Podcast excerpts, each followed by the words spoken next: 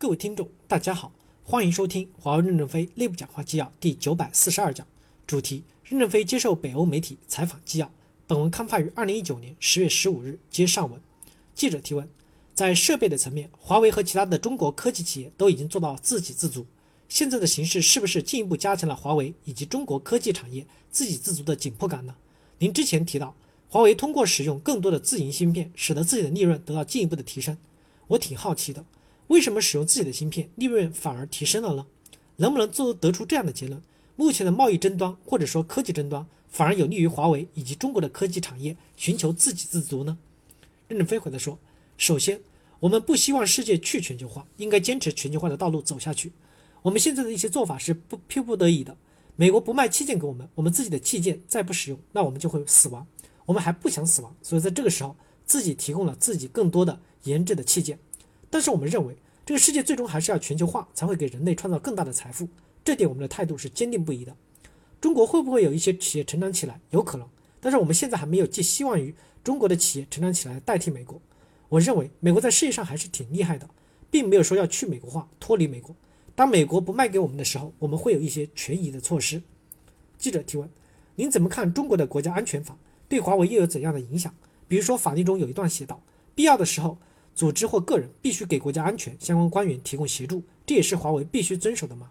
任正非回答说：“我不太理解这段话的含义。首长已经明确的指示设备不能安装后门，我们就遵循这个指示。”记者提问五 G 之后新的热点或者技术是什么？华为以及竞争对手如何看到这一发展趋势呢？”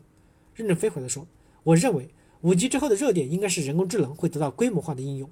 人工智能有几个基础条件：第一，要有超级计算系统。”第二，要有超大容量的数字存储系统；第三，这两个系统要有超速的连接。当这些条件具备以后，人工智能就具备了希望。人工智能实际上是上世纪四十年代英国的图灵提出来的。为什么经历了六七十年代或者更长时间，至今才到了实际的可能性？是因为外部的环境具备了这些条件。五 G 只是给人工智能提供了低时延、大宽带的支撑。未来的人工智能在事业上会得到很大的发展，而且人工智能发展最受益的地方应该是欧洲。因为欧洲的工业的系统工程非常的发达，用少数的人力就能生产很多的东西。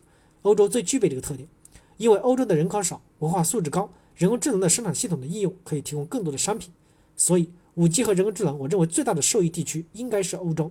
华为与爱立信、诺基亚成立了五 G 汽车联盟和五 G 工业自动化联盟，这两个联盟都是有利于改善将人工智能用于生产系统。中国在人工智能上面的受益会不会也很大？还没那么快。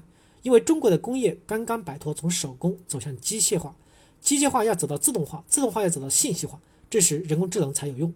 所以人工智能的发挥作用的时间还很慢。感谢大家的收听，敬请期待下一讲内容。